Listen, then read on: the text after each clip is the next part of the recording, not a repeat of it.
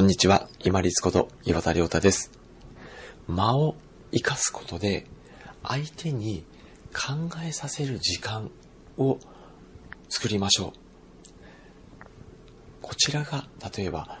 講演をしたり、発表をしたりする際、話す側は少し緊張しているので、早く緊張から解放されたい。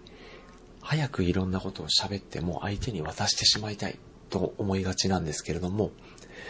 逆に間をしっかり開けることで、それまでこちらが話をしていた内容を整理してもらう時間、もしくは話している内容をイメージしてもらう、絵にしてもらう時間とすることができます。また、例えばウェブ会議とかで、間ができると結構これ気持ち悪いですよね。でも、そこで焦って何かわーっと矢継ぎ早にまた話をしてしまうのではなくて、あえて間を作ることで、これまで話してきた内容を、例えば整理してまとめて、ちょっと伝えてみるとか、あえて間を作ることで、相手が考えて、そして発言するタイミングをちょっと促してみるとかですね。そういうふうに Web の会議の場でも間を意識的に作ることによって